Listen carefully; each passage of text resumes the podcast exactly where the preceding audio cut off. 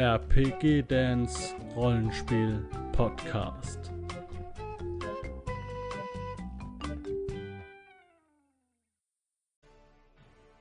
Hallo Leute, willkommen hier zu dem Buchstaben Z. Ja, das ist ja fast wie bei der Sendung mit der Maus hier. Aber nein, heute äh, machen wir quasi nochmal so eine Bonusfolge. Nämlich, ähm, großes Thema bei Midgard sind natürlich auch die Zwerge. Und ähm, die sind ja quasi als, äh, ja, die leben so neben den Menschen her und unter ihnen sind aber ein ganz wichtiger Bestandteil. Und heute als Vertreter der Zwerge ist anwesend der Thomas. Hallo Thomas. Hallo Dan. Jo, ich habe euch hier auf der Karte äh, mal die roten Xe gemacht, wo überall Zwerge vorkommen. Die, das rote X in Nauatlan haben wir schon mal genauer besprochen in der Folge zu Nauatlan, ähm, die zum äh, die ihr unter diesem Video in der Infobox findet. Da ist die Playliste von Midgard die Welt, da findet ihr alle Folgen alphabetisch sortiert.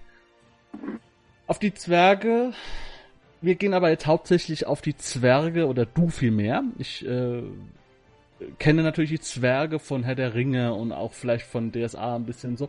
Was das jetzt bei Midgard so ganz genau ist, da bin ich mir auch noch so unschlüssig. Ich spiele immer so ein Mischmasch. Ich spiele so ein Fantasy-Mischmasch, sage ich jetzt mal. Komm bis jetzt ganz gut klar damit. Aber wir werden jetzt mal genau darauf eingehen, was hier überhaupt abgeht. Ja. Jo, da würde ich sagen, leg mal los. Wir haben keine Struktur in dieser Folge leg einfach mal los, wo du denkst, da, da, das, damit sollten wir grundsätzlich anfangen. Ja, dann fange ich mal damit an. Du hast mich als Vertreter der Zwerge vorgestellt. Ja. Ähm, wenn ich das vorher gewusst hätte, hätte ich mich nicht vorhin noch rasiert. Das war ja dann echt ein absolutes Kapitalverbrechen. Ja gut, aber ja. also bitte, wenn wir über die Zwerge reden und du rasierst dich vorher, ist das, ist, das ist ja doch grob fahrlässig. Also, Halblinge hätte man machen können dann. das ist sowas. Kann ich dir auch ein bisschen was zu erzählen, aber ich glaube, das sollte nicht Thema der heutigen Folge nee, sein. Nee.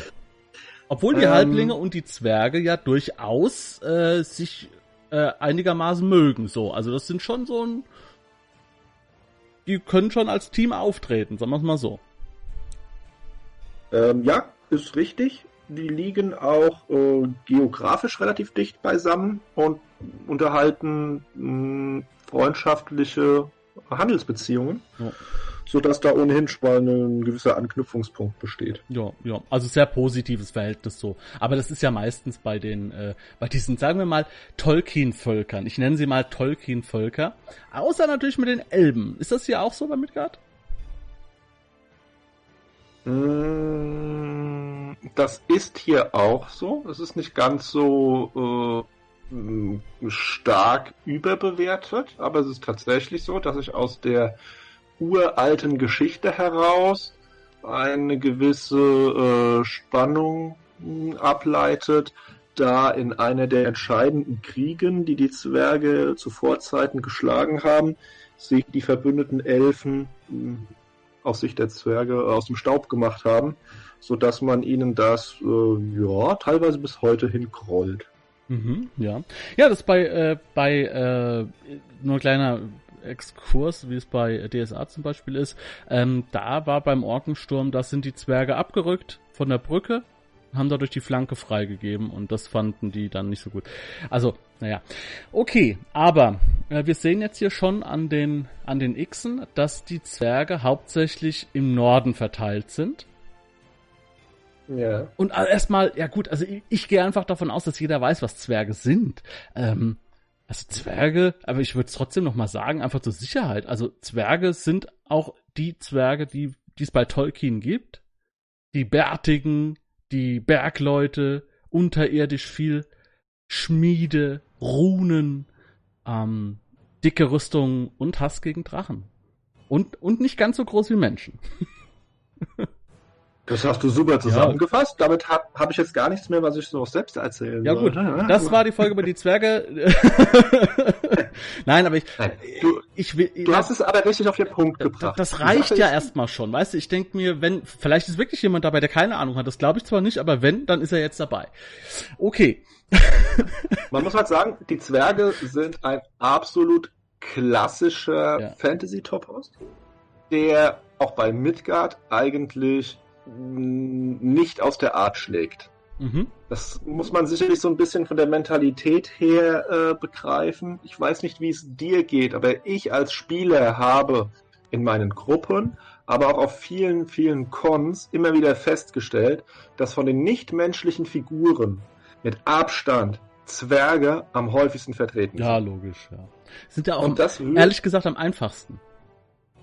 Genau das ist es. Es rührt nämlich daher, dass die Zwerge einfach ein gutes, festgefügtes Bild mitbringen, das sich sehr leicht mh, als Spieler am Tisch darstellen lässt. Man hat klare Strukturen, man hat äh, Charaktereigenschaften, die man den Zwergen nachsagt, die äh, äh, sehr vorteilhaft sind, wenn es um äh, die Spielanlage eines Helden geht. Ne? Mhm. Es ist deutlich bodenständiger als äh, ätherisch abgehobene äh, Elfen. Ne? Und man kann sich sehr leicht mit äh, klassischen äh, Gut-Böse-Schema, also Feindschaft mit Orks, ja, ja, ja. Drachen, genau, Streben, ja das Streben nach Reichtum, äh, das in jedem von uns irgendwo steckt, aber das lässt sich bei den Zwergen natürlich besonders her herauskehren. Äh, die, die, der Stolz und das ganze Gewese, das man um äh, die eigene Barttracht macht, das sind einfach sehr einfache, schlichte Elemente, die man sehr gut aufgreifen und darstellen kann. Mhm. Und das macht mh, dieses äh, ähm, nichtmenschliche Volk einfach so leicht zugänglich. Ja? Und ähm, vor dem Hintergrund mh, mm, muss man sich generell relativ gut überlegen, dass wenn man in seiner eigenen Fantasy-Welt Zwerge äh, auftreten lässt, inwieweit man diese äh, von dem, was durch ursprüngliche nordische Mythologie, letztlich aber doch am stärksten überformt von Tolkien, äh, was man davon, wo man Abstriche machen möchte oder wo man das verändern möchte. Weil je weiter man von diesen klassischen Vorbildern weggeht, umso eher fremdeln Spieler damit und meinen, na gut, die sind vielleicht klein, aber äh, mit, mit, mit Zwergen haben die nichts mehr zu tun. Ne? Ja. Das ist ein ganz, ganz äh, fest geprägtes ja. Bild, was Zwerge darstellt. Und das wird von Midgard auch in jeglicher Form bedient. Das muss man mal, ja, wenn man jetzt mal genau drüber nachdenkt, so wie du das jetzt sagst, wenn ich jetzt, wenn ich drüber nachdenke, egal ob äh, das schwarze Auge, Midgard, Herr der Ringe natürlich, das ist klar. Sogar bei Dungeons and Dragons oder bei Warhammer. Selbst bei Warhammer, die echten Scheiß auf diese, auf diese äh, Tolkien-Fantasy geben, die wirklich alles durcheinander mischt, so wie sie es gerade brauchen und wollen und wo es dann auch äh, Rattenmenschen gibt und die Orks sind grün und groß und haben dicke Muskeln und sehen halt komplett anders aus als alles. Aber die Zwerge sind trotzdem immer noch die klassischen Zwerge, ja. Da kann man schon fast, äh, die kann man fast eins zu eins in allen Rollenspielsettings übernehmen, ja, wenn so wie sie bei Warhammer sind, ja. Und äh, das stimmt, ja es ist für Spieler relativ einfach. Es wirkt, nein, ich sag mal so, es wirkt einfach. Weil äh, ich finde, dass es äh, schon anspruchsvoll sein kann, ein Zwerg zu spielen, weil man man muss die Andersartigkeit ja irgendwie spielen, aber man kann ja nicht die ganze Zeit nur maulen oder oder stur sein oder sonstige Dinge. Äh, man muss andere, man muss halt sich schon ein bisschen an die Sichtweise, eine andere Sichtweise der Welt so ein bisschen so reinversetzen, ne? Also ich finde es jetzt, mhm. ich weiß, dass es so ist. Es, der, der 0815 Zwerg ist auch einfach darzustellen, sage ich jetzt mal für jeden. Und es ist auch nicht schlimm, ja. Ist halt ein absolutes mhm. Klischee. Aber so einen richtigen Zwerg mit richtig Tiefgang, das ist schon wieder eine Herausforderung. Ja ich habe mich diese Herausforderung vor einigen Jahren und bis heute gestellt. Ich habe eine Zwergenhändlerin, die ich momentan verkörpere in der einen oder anderen Runde. Äh, mit Bürstenhaarschnitt, Latzhose und so einer richtig schön schnottrigen Art.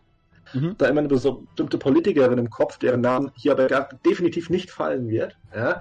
Und ich habe unglaublich viel Freude, gerade damit immer wieder verschiedene klassisch männliche Elemente, die man den Zwergen so anhaftet, so ein bisschen durch den Kakao zu ziehen. Mhm. Was, äh, ich meine, das ist jetzt vielleicht ein bisschen so ab vom Schuss so, ne? Ähm, aber deine Beschreibung jetzt erstmal so dieser Zwergin ist jetzt auch nicht so extrem klassisch, wenn du sagst so mit Latzhose und sowas. Aber ich sehe es jetzt, weil ich es jetzt gerade hier auch in der Dia-Show habe. Ich fand zum Beispiel auch, dass die, ähm, dass die Zwerge aus den äh, aus diesen Hobbit-Filmen, die ich jetzt nicht so gut finde, ja. Aber dass die äh, mal so eine neue Facette auf diese Zwerge geworfen haben. Weil ich weiß nicht, ob du die vor deinem inneren Auge hast, diese Zwerge. Ja, ja. Es ist natürlich klar, wenn ich einen Film mache, muss ich eine, eine Wiedererkennbarkeit darstellen. Wie mache ja. ich das jetzt, wenn ich elf, elf Kleinwüchsige habe, die alle Bärte haben, mhm. ja? Äh, also ja. da, da, da fängt schon an. Ich kann ein bisschen mit der Haarfarbe arbeiten, ich kann mit, mit der Gestalt arbeiten, dick oder dünn, und, und dann wird's schon eng. Ob der eine hat mal eine Rüstung an, der andere nicht so. Und die haben echt eine schöne, ähm, eine schöne Palette an Zwergen präsentiert, die mein Bild bereichert hat. Also jetzt nicht alle, aber viele Sachen sage ich, das ist echt eine schöne Idee auch, ja. Und ähm, mhm. dementsprechend ist auch der Zwerg natürlich popkulturell ähm, am, äh, am, ja, er bewegt sich popkulturell eher äh, genauso langsam wie auch im Spiel, aber es tut sich was. ja. Okay. Äh, ich stimme dir vollkommen zu. Ich habe den ähm, Begleitband zu der Hobbit-Verfilmung hinsichtlich der äh, künstlerischen Konzeption, die mhm. da hinten dran steht. Ja. Und da ist sehr schön in Skizzen dargelegt, wie man die einzelnen Zwerge dort mit äh, ganz spezifischen Merkmalen versehen hat, um ihnen genau diesen etwas reicheren äh, Hintergrund zu geben, der uns, also nicht nur dir, sondern auch mir, äh, tatsächlich auffällt, dass die dieses klassische Bild nochmal ein bisschen äh, mit mehr Tiefgang. Ja, ähm, weil dann, dann ist aufbauen. dann ist nicht jeder Zwerg ein Abziehbild vom anderen, sondern die sehen schon sehr unterschiedlich aus, genau wie bei den Menschen auch. Manche haben auch Bartausfall ja. oder rasieren sich auch den Bart in eine verschiedenste Form. Finde ich auch cool irgendwie, ne? Also, äh, aber ich meine, das geht jetzt zu weit, aber das ist bei mir genauso mit den ganzen neuen Star Wars Filmen, die rauskommen.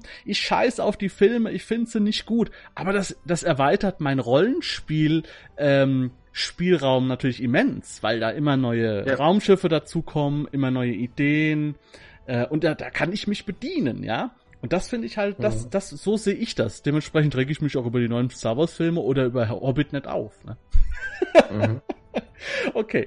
Ähm, ja, aber lass uns jetzt zurückkommen. Okay, also ich würde sagen, ähm, was haben denn alle ja. Zwergenvölker das, in ja. Midgard gemeinsam? Außer jetzt die Nauatlan, die klammern wir aus. Das ist ja ein, Sonder, ein Sonderhaufen. Ja. Dann versuche ich doch einfach mal in möglichst wenig Worten genau das wiederzugeben, was wir eben immer wieder angerissen haben und mit Schlagworten wie in allen Rollenspielen gleich, mhm. äh, von Tolkien inspiriert und so genau. immer wieder mal beleuchtet, aber noch nicht in Worte gefasst. Genau, was wir so oberflächlich, was wir so oberflächlich nur angerissen haben, genau. Zwerge sind klein. Zwerge ja. sind klein. Sie sind kräftig, ziemlich zäh und widerstandsfähig. Also fest verwurzelt in der Erde in gewisser Weise. Sie sind ähm, das alte Volk, Sie gelten als das älteste Volk Midgards. Gelten nicht nur, ist tatsächlich so, wenn man den Weltenband gelesen hat. Ähm, sind Fremden gegenüber sehr verschlossen, was auch dazu führt, dass sie bevorzugt äh, die Kommunikation in den Sprachen anderer führen, wenn diese anwesend sind, um gar nicht in die Versuchung zu kommen, irgendwelche Geheimnisse zu verraten. Aber nicht aber nicht äh, komplett aus der Welt raus. Sie sind aber auch, sie sind aber auch freund, also sie sind auch freundlich und gastfreundlich auch und ja, ohne Frage. Ah, ne, also ich meine jetzt nur, ne, natürlich Zwerge sind immer zu, die sind zurückgezogen, die leben in ihren eigenen Städten, in ihren eigenen Königreichen. Das heißt aber nicht, dass sie natürlich auch Freunde äh, aus anderen äh, äh Kulturen haben, dass sie, dass sie auch in der, im Wirtshaus sitzen und lustige Geschichten erzählen. Also das sind jetzt nicht nur die, genau, die da sich isolieren einfach. Ne? Also das wollte ich jetzt nur noch das mal. Das ist richtig. Ja, nee, das ist gut. Das wollte ich auch nicht so darstellen. Hm, wichtig ist nur, dass äh, man so gut wie keine Abenteuer findet auf Midgard, wo man in Zwergenstädte zum Beispiel eingeladen wird als Nicht-Zwerg. Das ist nicht typisch. Und dass man einen Zwerg Dwaska sprechen hört als Nicht-Mensch, äh, als Nicht-Zwerg, ist auch untypisch, weil sich die Zwerge eben den anderen, sie umgebenden Völkern in der Hinsicht anpassen und dort mit anderen freundlich sich zwar austauschen, aber ihre eigene Kultur in erster Linie sich nur unter ihresgleichen abspielt. Mhm. Ähm, was man auch mitbekommt, wenn man nicht der Kultur der Zwerge angehört, ist die, der hohe Stellenwert, den die Bärte einnehmen bei den Männern. Nicht umsonst gilt der Bart des Zwerges als dessen Kind. Ähm, da wird gebürstet, gezupft, gemacht, geschmückt äh, mit äh, diversem Gold, äh, Silber, anderem Geschmeide oder Edelsteinen, Perlen etc. Da ist der Fantasie, ähm, sind der Fantasie keine Grenzen gesetzt. Das ist übrigens eine schöne Anekdote. Du willst ja auch immer wieder mal so verschiedene Anekdoten hören. Klar. Ähm, ah, ba, ba, ba. Als ich 16 oder 17 war, ziemlich ganz am Anfang meiner äh, Rollenspielzeit, äh, tauchte am Spieltisch die Frage auf, ob denn die Zwerginnen auch Bärte hätten. Ach, dieses typische, das kommt aus Herr der Ringe raus. Ja, ohne ah. Frage, weiß ich. Ne? Ich konnte es trotzdem nicht beantworten. Und dann dachte ich mir, hey, ich habe zuletzt einen Gildenbrief bekommen, da steht eine Hotline. Man kann tatsächlich den Chefredakteur des Gildenbriefes, also äh, der, der es vor mir damals gemacht hat, so ja, die, den kann man anrufen und fragen. Wie diese Nintendo-Hilfe-Hotline hier. Wenn du ja, bei, bei Turtles nicht weitergekommen bist, hast du bei Nintendo angerufen, die haben dir gesagt, wie du, wo du lang musst. da habe ich angerufen ja. bei Alexander Huiskes und ähm, ich weiß nicht mehr, wer damals im Apparat war. Es hieß nur, ja, der Alex, der sei noch in der Schule. Er ruft zurück. Ich war dann etwas irritiert und dachte mir, Mann, guck mal, der ist so alt wie ich. Wow, der geht noch in die Schule. Ich habe erst später herausgefunden, dass er Lehrer war. okay. Äh, aber ähm, ja, er hat zurückgerufen und wir haben uns tatsächlich wieder ein bisschen darüber unterhalten. Und äh, ich habe erfahren, dass die Zwergenfrauen Midgard keine Bärte haben. Ja. da bin ich auch froh drum. Das ist so albern.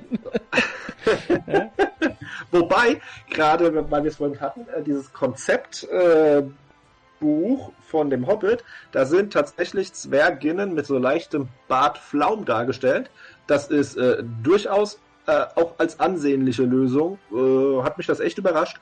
Ja. Also jetzt kein Rauschebart, ne? Also jetzt nicht falsch verstehen, ne? Nee, also, nee. Aber das ist schon eine feminine Art, einen äh, leichten Bart zu tragen, also einen Damenbart. Äh, ne? mhm. ne? Also das fand ich relativ interessant. Aber das führt jetzt doch ein bisschen weit weg. Nee, es führt gar nicht so weit weg, weil, ähm, weil das genau so eine Sache ist, die ich jetzt eben meinte, mit äh, einen richtigen Zwerg zu spielen, ist dann doch nicht so leicht, ja. Also nicht dieses Abziehbild-Klischee. Ähm, weil diese Denkweise, da muss man sich reinversetzen. Ja, wir als Menschen ja. finden das und das attraktiv aber wenn ich ein anderes Volk spiele, müsste ich auch dann sagen, ich finde dann auch Damenbart attraktiv. Ähm, jetzt, wenn man es auf die Spitze treiben wollte, ja, müsste sich dann halt wirklich mhm. in dieses Konzept reindenken. Ja. ja. Also äh, so weit, also ich gehe teilweise so weit, ja, aber äh, mhm. äh, das macht halt nicht jeder. Aber äh, wenn man es wenn man es genau nimmt, ja, müsste man sagen, okay, jo, gut, bei Midgard ist es zum Glück nicht so. Ähm, du sagtest, sie sind sehr widerstandsfähig. Das drückt sich bei Midgard auch so aus, dass sie gewisse Resistenzen haben, glaube ich, gegen Krankheiten. Ist das, war das richtig?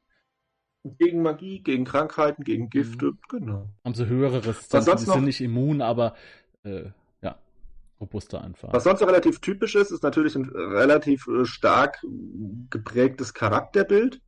Zwerge gelten grundsätzlich als bodenständig, ernsthaft, verlässlich, ausdauernd, geduldig, natürlich auch in gewisser Weise starrsinnig, mhm. bisweilen durchaus äh, steifnackig und äh, beratungsresistent.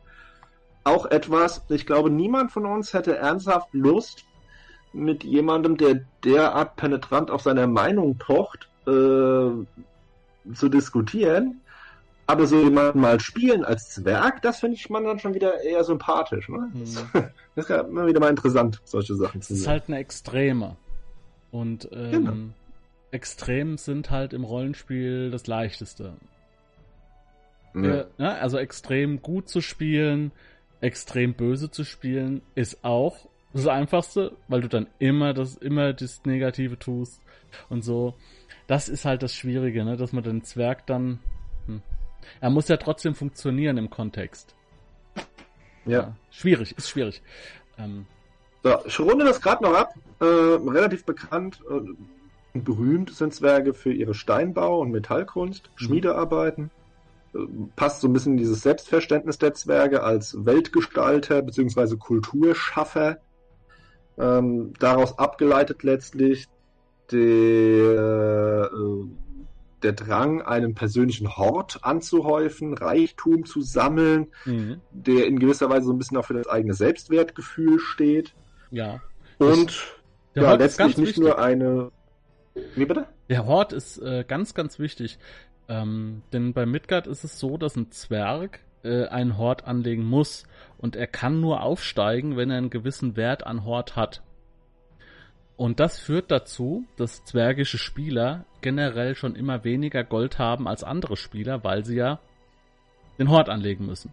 Das führt aber auch dann dazu, dass sie ja trotzdem lernen und aufsteigen wollen, für das, für das sie Gold brauchen. Das heißt, der Spieler wird durch so eine einfache Mechanik schon dazu gezwungen, ein wenig goldgieriger zu sein als vielleicht ein anderer Spieler. Ja?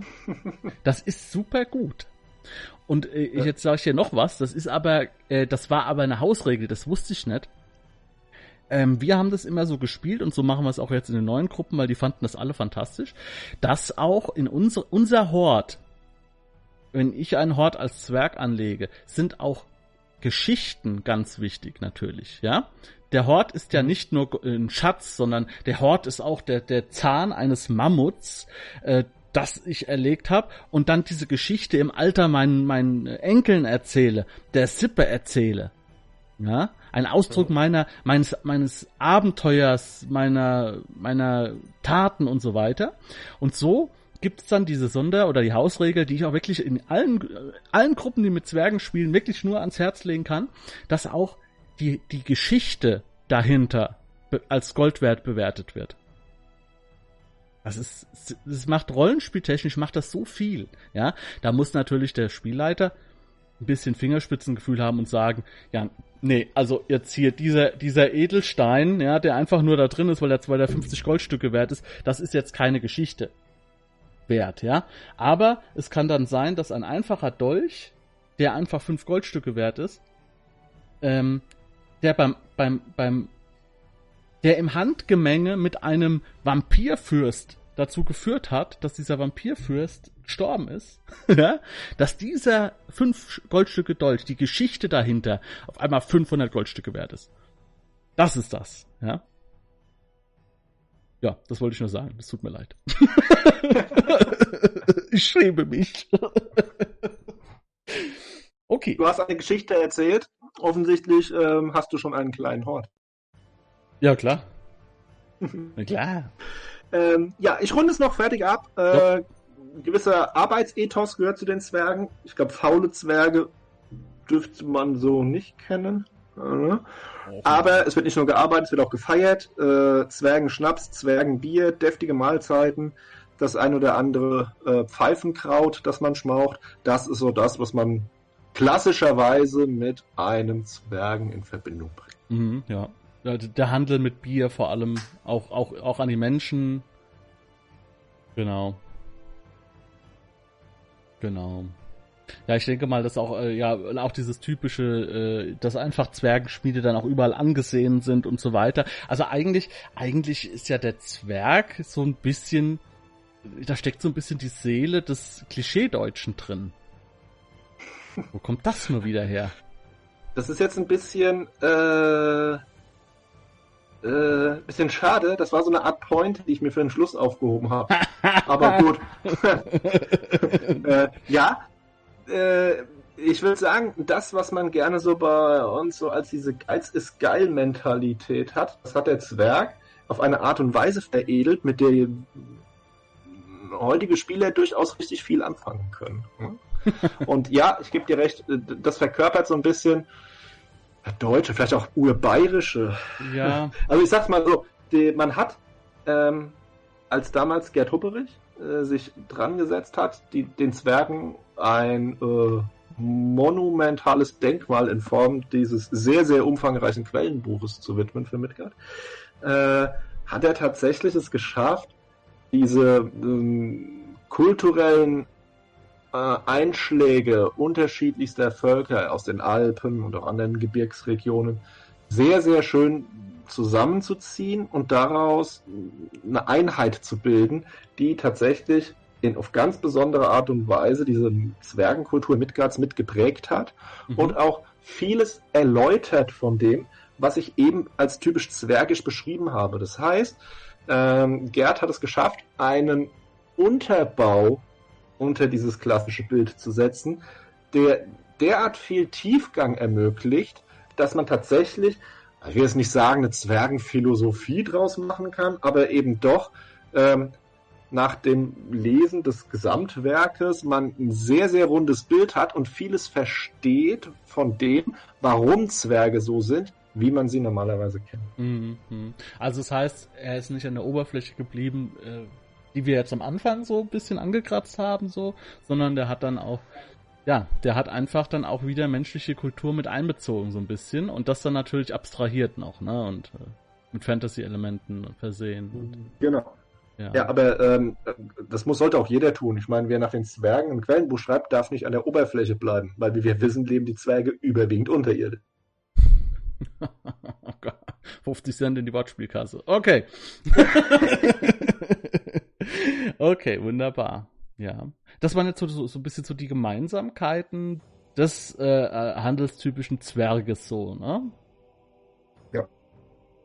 Und dann gibt's noch, ja, jetzt, jetzt haben wir die, wenn wir uns das hier mal angucken, die Zwerge sind ja jetzt hier im Norden, sind sie ja schon ganz gut verbreitet. Die haben ihre eigenen Königreiche, meistens auch ähm, unter eigener Führung. Äh, natürlich dann auch mit Duldung der jeweiligen Menschen, Fürsten und Könige und so weiter. Äh, stopp, da fahre ich kurz rein. Ja. Die Zwerge müssen sich nicht dulden lassen. Ja, nee. Es gibt eine Art äh, mit hm. politische Gemeinsamkeit, da komme ich später auch drauf zu sprechen, aber vom mein, Prinzip her legitimieren sich die Zwerge schon erstmal selbst. Ja, nee, ich meine so mit dieser Anerkennung, dass, äh, dass ein Fürst sagt, ja, das hier ist zwar, wenn man es mit von menschlichem Standpunkt ansieht, mein Gebiet, aber das ist das Königreich der Zwerge und die werden auch mit unter Umständen einbezogen, wenn es um politische Dinge geht. So, also ähm, sie erkennen ja. die Zwerge als politische und, äh, Fraktion und als Volk an. Das meine ich. Ja. Also, okay, ja, das stimmt. Also es ist ja so, also ich kenne jetzt nur hauptsächlich natürlich die Zwerge in Alba, da bin ich jetzt so ein bisschen unterwegs auch mit meiner Spielgruppe so. Ähm, ja, und das sind, das sind die ja auch als, äh, also der König äh, hat die, wir können ja gleich anfangen mit den Zwergen in Alba. Ähm, auch hm. dort. Nee, machen wir nicht. Stopp, nee? stopp, stopp, okay. stopp. Zwergenblutgrätsche. Gut, ja. gut, gut. Äh, wir hatten ja kurz im Vorfeld gesprochen, ja, wir sollten die einzelnen äh, Völker und sowas mh, noch äh, näher beleuchten, die ja. einzelnen Zwergengruppen. Allerdings würde noch eine Sache vorstellen, nämlich äh, tatsächlich Geschichte. Ähm, einfach, weil sich daraus vieles ableitet. Mhm. Die Sache ist die, dass es früher, vor Jahrtausenden, das große Königreich des Nordens gab, ein Zwergenreich, was fast den gesamten Norden Midgards bedeckt hat und eines der größten äh, kulturschaffenden Reiche war, die Midgard je gesehen hatte. Mhm. Und das ist wichtig, weil das die gemeinsame historische Grundlage für sämtliche Zwerge heute noch auf Midgard darstellt. Und jeder in irgendeinem bestimmten Kontext zu diesem alten Reich steht. Deswegen muss man das wissen. Und dieses äh, Zwergische Reich ging vor langer Zeit unter, weil die Mächte des Eises wir hatten sie in der letzten Folge, das war dann Wähland angesprochen, weil auch die Wählinge äh, stark darunter litten. Mhm. Ähm, die Tursen, Ostriesen mit besonderem Gemächt. Wer das näher wissen möchte, sollte sich äh, das Wähland, äh, äh, Wähland-Interview äh, sich anhören. Ähm, diese Riesenkriege haben den Zwergen ungemein zugesetzt und letztlich dazu geführt, dass dieses mächtige Königreich des Nordens untergegangen ist. Mhm. Und aus den Trümmern dieses Reiches, beziehungsweise der Diaspora der Zwerge, die die Flucht ergriffen haben, bilden sich so gesehen sämtliche Zwergengemeinschaften, die es heute noch auf Midgard gibt. Aha, also das heißt, die haben alle alle ungefähr den gleichen Ursprung, haben sich aber dann ja. in verschiedene Richtungen entwickelt, also oder sind in verschiedene Richtungen geflüchtet einfach auch, ne? Genau, so kann man es eigentlich sagen, ja. Mhm. Mhm, mh. Und wenn wir jetzt die einzelnen Gruppen uns anschauen, würde ich vielleicht geografisch vorgehen, ja. ja. weil die Hauptstadt des alten Zwergischen Reiches, die äh, namentlich Kus al-Hadur, eine legendäre Ruinenstadt, die man ähm, als Midgard-Spieler auch in einem der sehr berühmten Abenteuer, das Land, das nicht sein darf, äh, entdecken kann. Ähm, die liegt eben weit im Norden Morawots. Genaue Lage leider unbekannt, man weiß es nicht genau, aber dort befand sich das ursprüngliche Zentrum des Königreichs des Nordens. Und es gibt tatsächlich in den Belogora ein kleines Zwergenkönigreich, das Königreich der Weißen Berge wo der heutige Bergkönig Valtus Seidenbart noch heute sich als oberster König der sämtliche Zwerge Midgards versteht, mhm. weil er sich als rechtmäßiger Thronfolger des alten Ra Königreiches sieht. Einfach durch die, durch die geografische Nähe. Da steckt vielleicht noch, ja, steckt vielleicht noch ein bisschen genau. mehr dahinter, aber wer es weiß. liegt ja so gesehen dort, wobei selbst er auch nicht genau weiß, wo die alte Hauptstadt liegt. Aber äh, er weiß, die Belogora waren schon damals äh, zentraler Bestandteil des Zwergenreiches. Und weil sein Königreich dort heute noch liegt, äh, leitet er daraus diesen Vormachtsanspruch ab. Mhm. Allerdings teilt ihn wahrscheinlich neben seinen engsten Vertrauten so gut wie niemand. Das ist sicherlich eines der schwächsten Zwergenreiche, die man auf Midgard findet. Äh, führt tatsächlich auch so weit, dass viele der Zwerge, die nominell unter seiner Herrschaft stehen, äh, die eigentlichen Zwergensiedlungen verlassen haben und in den umliegenden Menschensiedlungen der Belogora äh, tätig werden als Schmiede, Köhler, mal, im erweiterten Bereich Handwerker, mhm. weil man unter den Menschen eben mehr Reichtum machen kann als in dem verarmten kleinen Zwergenreich. Mhm. Ja, wie ist es? Ähm, äh, bei, bei Midgard ist es, ist es ja auch so, die, die, die Zwerge haben ja immer äh, eine unterirdische Stadt, also eine Binge, aber sie haben auch immer eine oberirdische Stadt, ne? Ja, das ist ein bisschen plakativ äh, runtergebrochen, aber vom Prinzip her ist es tatsächlich so, dass man es daraus ableiten muss, dadurch, dass Zwerge sehr intensiven Bergbau betreiben, äh, liegt es nahe, dort, wo man schon große Stollenanlagen angelegt hat, die auch für wohnliche Zwecke zu nutzen. Mhm. Allerdings kann man sich unterirdisch nicht so sonderlich sinnvoll mit Nahrungsmitteln versorgen. Es gibt einzelne Ausnahmen, ähm, wo man tatsächlich unterirdische Kavernen hat, die mit großem künstlichem Licht beleuchtet werden, so dass dort äh, nicht nur Viehzucht, sondern auch Ackerbau möglich ist.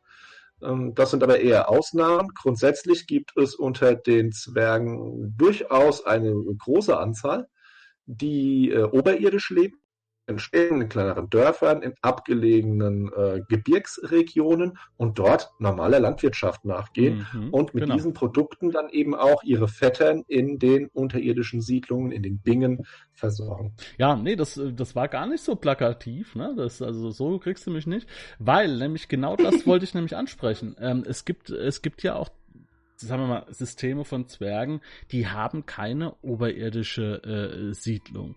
Die essen äh, die essen Wesen, die sie unter Tage fangen. Also da gibt's dann große Stollenkäfer oder Pilze oder sonstige Dinge. Äh, und die haben eigentlich nur ein Eingangstor, so nach dem Motto, ja. Vielleicht noch eine kleine. Aber in Midgard ist es so, ja, wie du sagst, es, es gibt auch, es gibt auch Jäger und es gibt auch Bauern und es gibt unter Umständen auch, nee, das, vielleicht auch ein Fischer mal an einem Gebirgssee oder sowas. Also Zwerge sind nicht nur die unter unterirdisch Lebenden, sondern auch viele sind überirdisch. Ähm, ja, ne? so ist es. Ja, das ist, das ist ja wichtig. Das ist ja ganz, ganz wichtig in der Kultur so, ja. ja. Ähm, natürlich ist, äh, ich kann, stelle ich es mir so vor, sobald was ist, sind die natürlich dann alle auch, auch, auch drin dann. Ne? Also die ist ja natürlich besser zu verteidigen, die unterirdische Binge, die großen Hallen und so weiter. Mhm. Aber solange der Handel noch läuft und alles Mögliche, sind sie halt auch dann draußen. Okay, ja genau. Belogora äh, ist auf der Karte von Midgard nicht so äh, deutlich als Gebirge zu erkennen, ist aber laut äh, Abenteuern und so weiter aber auch schon ein ordentliches Gebirge, ne? Genau, richtig. Also sicherlich nichts, wo man mal äh, nebenbei durchwandert. Ja. Die Frage war jetzt eben so, weil du jetzt gesagt hast, wir gehen auch so äh, geografisch. Ähm, sind Ziffern benannt, wie viele Zwerge jetzt so in diesen Königreichen leben? Der Weltenband listet auf in Summe etwa eine Million Zwerge auf Midgard. Mhm. Ähm, ich habe ein sehr klares Bild, wie das äh, von der Verteilung her in den jetzt noch zu behandelnden äh, Königreichen äh, ausschaut. Ja. Das nächste wäre aus meiner Sicht Twarheim, was in Wähland liegt, auch geografisch am nächsten. Das ist sicherlich zahlenmäßig das mächtigste. Mhm. Ja. Aber wenn wir sagen, dass wir von den vier äh, Reichen, die wir behandeln, die decken mal locker 80 bis 90 Prozent aller Zwerge ab. Das kann man ziemlich sicher feststellen. Äh, also du sprichst jetzt als äh, die albischen Zwerge als eine an? Als eine Einheit? Also äh, Genau, die albischen Zwerge, die welischen Zwerge, die äh, Zwerge äh, im Penganion noch mit dazu, plus eben das Königreich äh, der Weißen Berge, das ich angesprochen habe. Diese vier Reiche meine ich.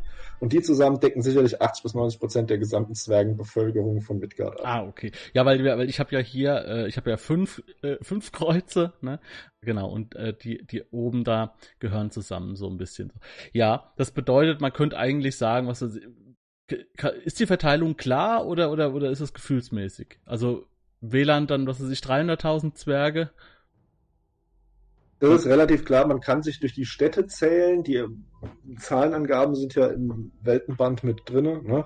aber allein auch von der Bedeutung, von der Struktur der verschiedenen Gesellschaften ähm, kann man das einfach ableiten. Also ich kann es mir jetzt nicht vorrechnen, mhm. aber ich habe das Material gesichtet und gelesen und habe ein relativ klares Bild vor Augen. Ja, ja, gut, kann man ja dann auch einteilen, wie man will, aber nur so rein Interesse halber, wie gesagt, dass diese Größe, dass es so circa eine Million gibt, äh, von denen vielleicht 20.000 dann auf Nauatlan wohnen und der Rest dann so verteilt. WLAN ist das größte ähm, und so weiter und so fort. Ähm, ja, dann kann man sich das so ungefähr denken. Ja, weil es ging also, weil das ist ja auch so die Idee dahinter. Die Zwerge werden ja auch sehr alt. Ähm, das haben wir, glaube ich, noch nicht angesprochen. Ähm, sie sind nicht unsterblich, aber sie werden vier, fünfmal so alt wie Menschen. Ähm, oder noch älter. Dementsprechend ja. ist es ist immer so ein bisschen so, dass dieses Naturgesetz, dass bei, bei, bei Geschöpfen, die sehr alt werden, meistens weniger Nachkommen nachkommen.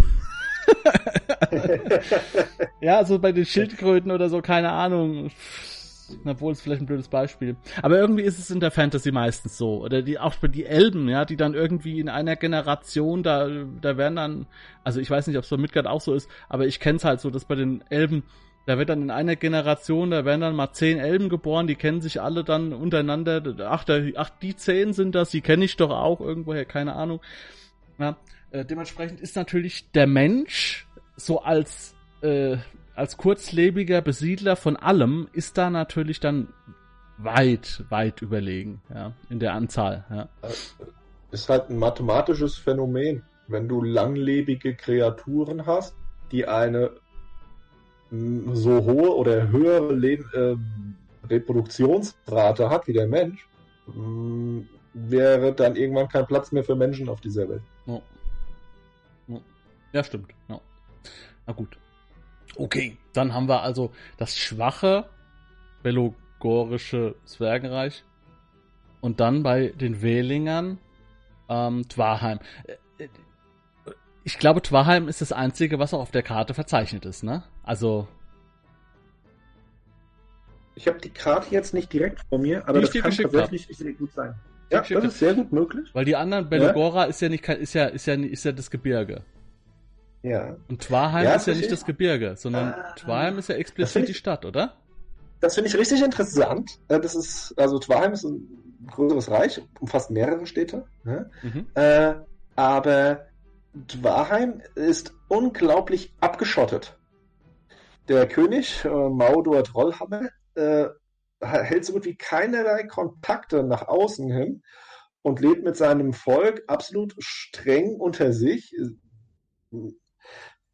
ver verkrustet in alten Ritualen, die auch noch von diesem alten Königreich des Nordens abgeleitet werden, sehr ritualisiert, sehr äh, starr, sehr programmatisch, ohne große Entwicklung, ohne große äh, Zukunftsperspektive. Mhm. Ja. Aber äh, eigenständig. Das schon.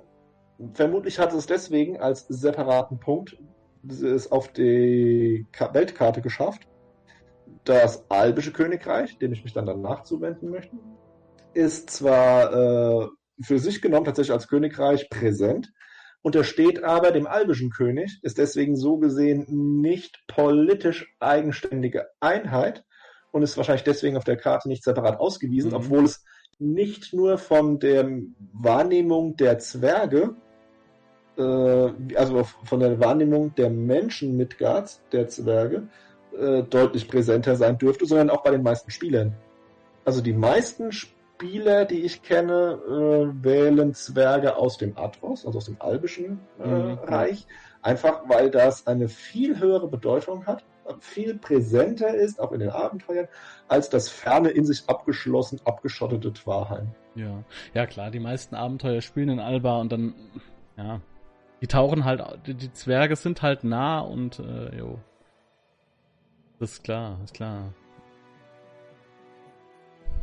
Ist ja einfacher zu erklären, ne? auch für jeden Spieler. Ne? Wenn, ich, wenn ich da in der Region wohne, ist er perfekt. Ja. Jo, das stimmt, genau. Aber es ist mir nur aufgefallen, das Zwarheim ist ja kein, ist ja kein Gebirgszug, sondern ähm, in dem Fall ist es ja dann die Stadt oder das Reich in dem Fall, wie du sagtest. Ja, okay. Also die sind komplett abgeschirmt, haben kein über, also naja, was ist komplett, aber relativ kein äh, äh, kein äh, Einfluss so nach außen. Ähm, wie ist es denn bei den Zwergen untereinander? Sind die untereinander im Kontakt oder schotten die sich auch untereinander ab? Also jetzt die Welischen von den Moravoda, Moravischen und so weiter. Ja, ähm, also es gibt sicherlich keinen regen Austausch.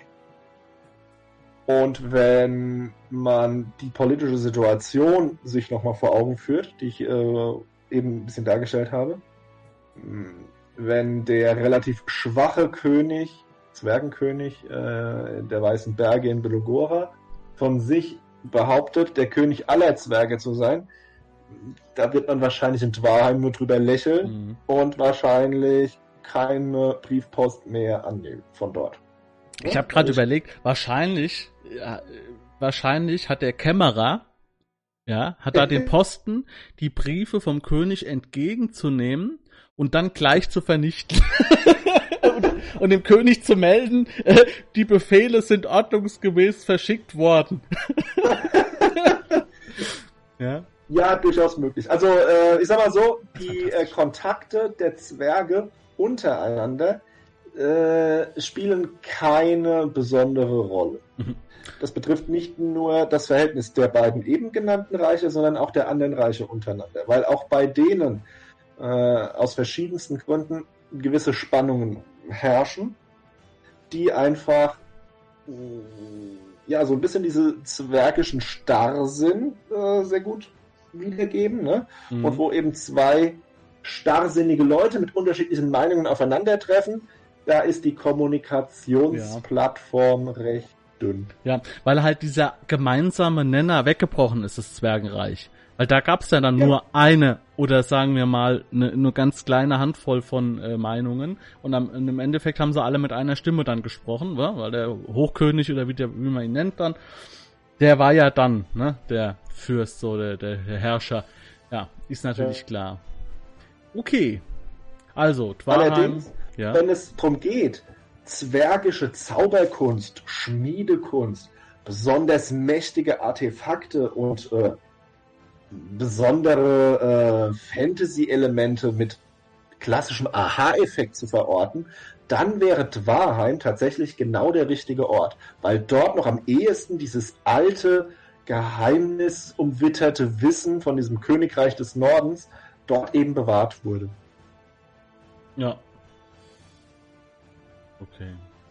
Ja, es gibt ja, aber das fand ich fand ich ja interessant, ja, dieses, dieses bewahrte Wissen. Aber ich glaube, dass das, dass das verlorene Wissen wesentlich größer ist. Ja. Wo wir ja wieder bei Abenteuern sind ohne Ende. Es gibt ja ohne Ende, genau. ohne Ende alte sagen, Zwergenstädte, die überrannt sind, die verloren sind, die vergessen sind, äh, äh, Schmieden, spezielle Schmieden oder was auch immer. Äh, Horte des Wissens, ja. Also da geht's richtig rund in Midgard, also, oder auf Midgard. Genau. Jo, okay. Ähm, dann kommen wir nochmal zu den albischen Zwergen, oder? Das ist eine gute Wahl, ja, doch. Ja, die ja, ja, auch, die ja auch äh, im, im Süden von Erain äh, das Gebirge so und dann Überdon, also die liegen überall, die liegen überall dazwischen. Die haben Kontakt mit allen, oder? Mm, also sie liegen zwar äh, im Atros, damit zentral in Westernesse, allerdings ist das Atros-Gebirge streng genommen zweigeteilt. Der Osten ist das, das eigentliche Zwangkönigreich da. Der Westen ist geprägt von den Nebelbergen und das ist eine klassische Ork-Hochburg. Ach ja. Ähm, und sorgt damit auch als äh, Trennschei also Trennwand zwischen dem Zwergenreich und den dahinterliegenden Völkern Erain oder Iverdon. Mhm. Ich glaube, ich habe äh, das X äh, eher so in den Bereich der Nebelberge gemacht. Ist aber oh, nicht... oh, oh, oh. Da pass auf, dass das kein Zwerg sieht. Ah, ne, es ist ja, es soll ja nur, es soll ja nur so ungefähr sein. Ah. ja, gut, wobei vielleicht teilen die Zwerge deine Ansicht, dass es bald zwergisch sein ja, wird. Ja klar, die wollen ja, die wollen ja wieder da zurück, ne?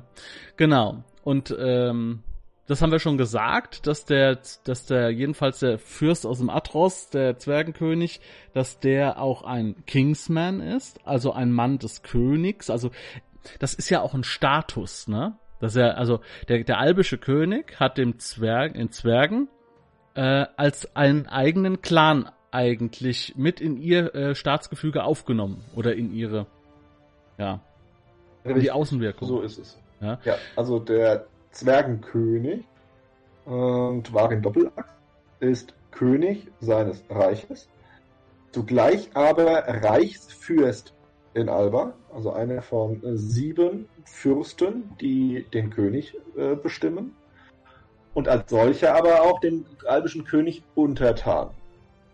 Im Gegenzug werden die Zwerge ein wenig in das Clansystem eingebunden und stellen als Gemeinschaft der Zwerge eine Art Clan dar, der komplett eigenständig in der albischen Gesellschaft als solches akzeptiert wird. Ja, ja, das das hört sich dann immer alles so, ja, ist ja alles so schön und gut, ne? Aber wenn man mal genau hinguckt, äh, äh, bedeutet das ja aber auch für den Zwerg an sich, dass er ein Clan-Mitglied ist. Dementsprechend hat er ja natürlich auch andere, ganz andere Rechte als zum Beispiel Clanlose. Ne? Also. Das ist richtig. Äh, es ist nur die Frage, inwieweit der Zwerg das als solches wahrnimmt oder ihm Bedeutung beimisst. Selbstverständlich im Umgang mit Alba ja, aber die Zwerge, ja, die in den zwergischen Städten im Atros leben, ich glaube, die pfeifen auf so ja, natürlich. eine äh, spitzfindige politische Konstellation. Es geht ja. nur um den Feld-, Wald- und Wiesenzwerg, der in Alba überall zu finden ist als alles Mögliche, als Händler, wie wir es schon angesprochen haben, als Köhler, als ja. Schmied oder so, ja, der dann ein Recht hat, äh, äh, äh, vor ein ordentliches, ne, noch nicht, ich glaube, der wird noch nicht mal vor Gericht gestellt, das macht ja dann der, sein eigener König, so. Aber äh, ich, es geht, mir geht mir darum, dass die, dass, dass die natürlich äh, im bürgerlichen Ansehen halt eine ganz andere Rechtslage äh, genießen als jetzt äh, ein Unfreier, ja. Das meine ich nur. Also es ist ja ein Unterschied, ja. ja? Also die gehören schon dazu, so. Also die werden jetzt nicht irgendwie äh, ja, vom vom rechtlichen Standpunkt irgendwie ausgeklammert oder so. Ja. ja. Aber ich glaube, die Zwerge richten über sich selbst. Also glaube irgendwie so. Aber das ist jetzt geht wahrscheinlich jetzt weiter. Ja. Also albisches Rechtswesen.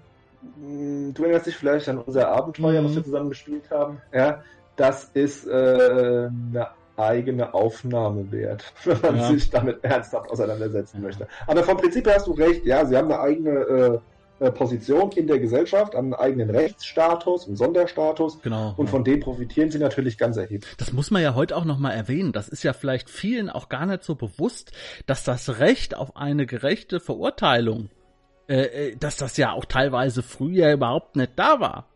Das war alles Standrecht. Da ist jemand gekommen, der hat gesagt, er hat geklaut, ah ja, zack, Hand ab. Da gab's keine Verhandlung. Ne?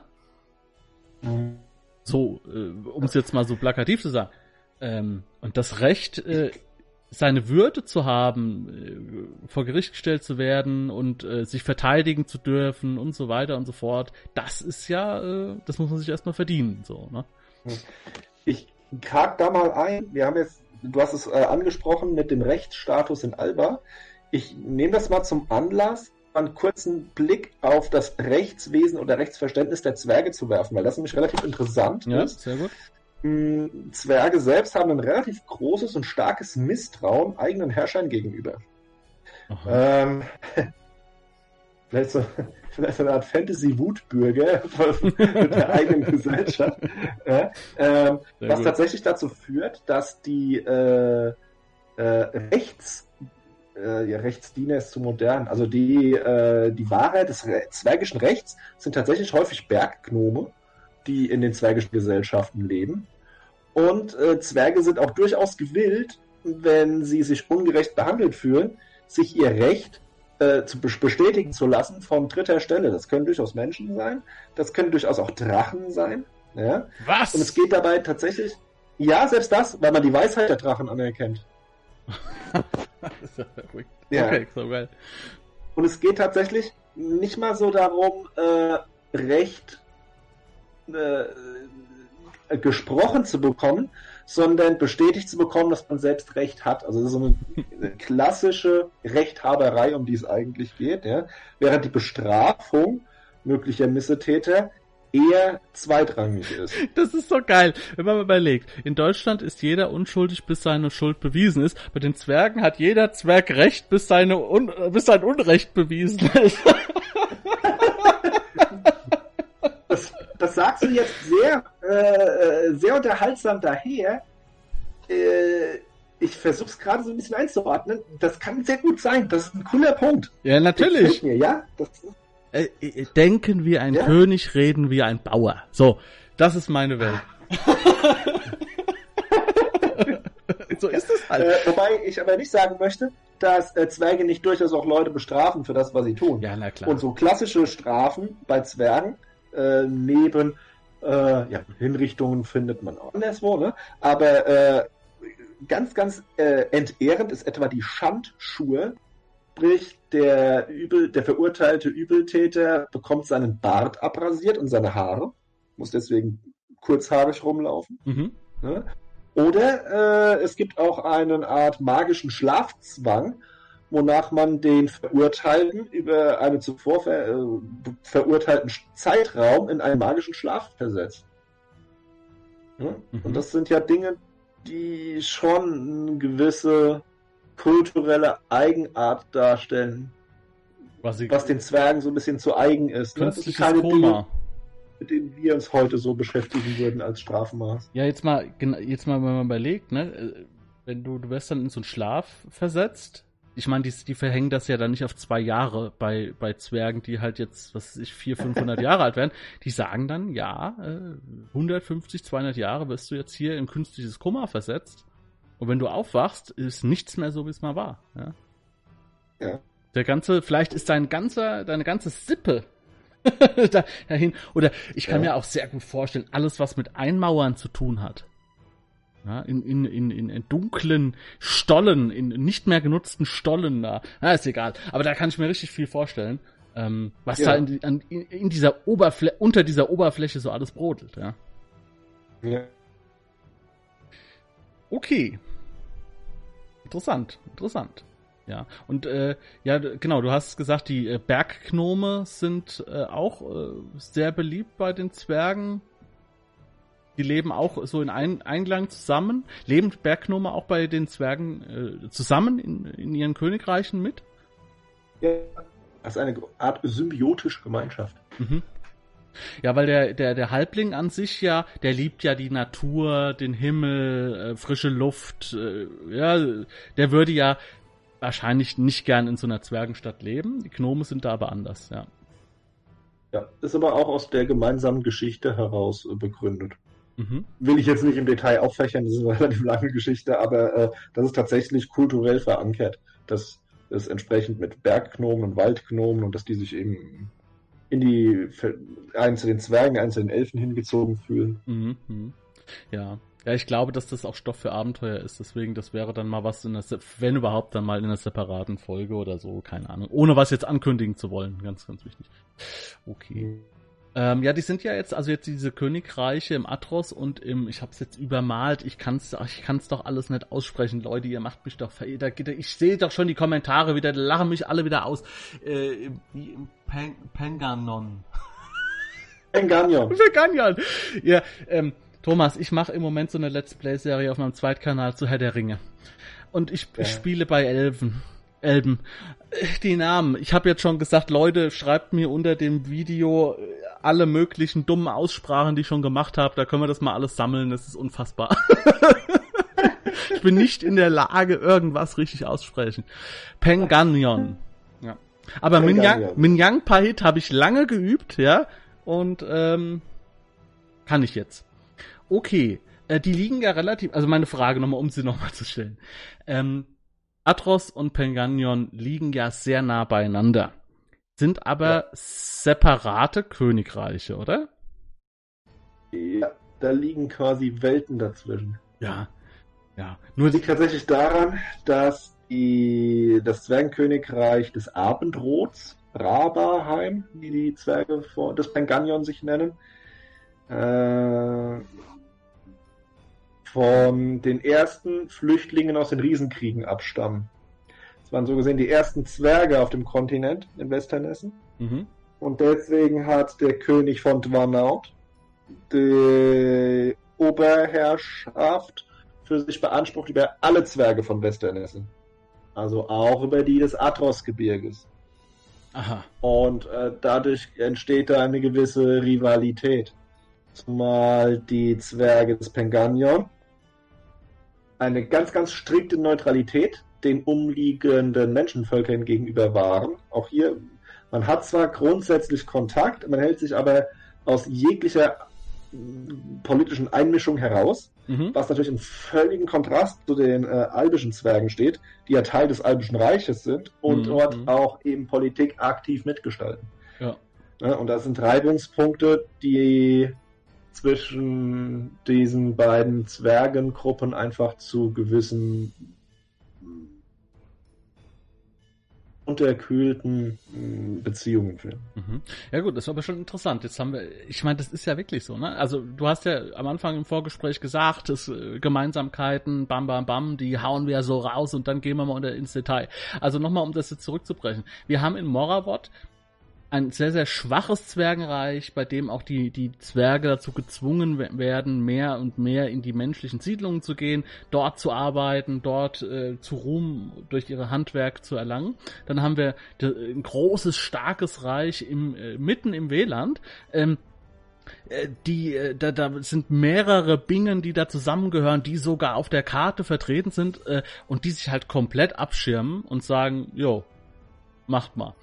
Ähm, dann haben wir die in Alba, die sogar Politik mitgestalten, die mit sich den Menschen ein, ein Stück weit, ein ganz kleines Stück weit unterordnen, äh, dafür aber auch politischen Einfluss bekommen, äh, auch als, als Mitglieder einer äh, Gesellschaft gesehen werden. Und, äh, gut, im Pen Penganion, äh, die sind jetzt eher so wie die welischen Zwerge so, ne? Ähm, aber ist schon interessant. Also nicht ganz ne? so verschlossen, aber ähm, hm.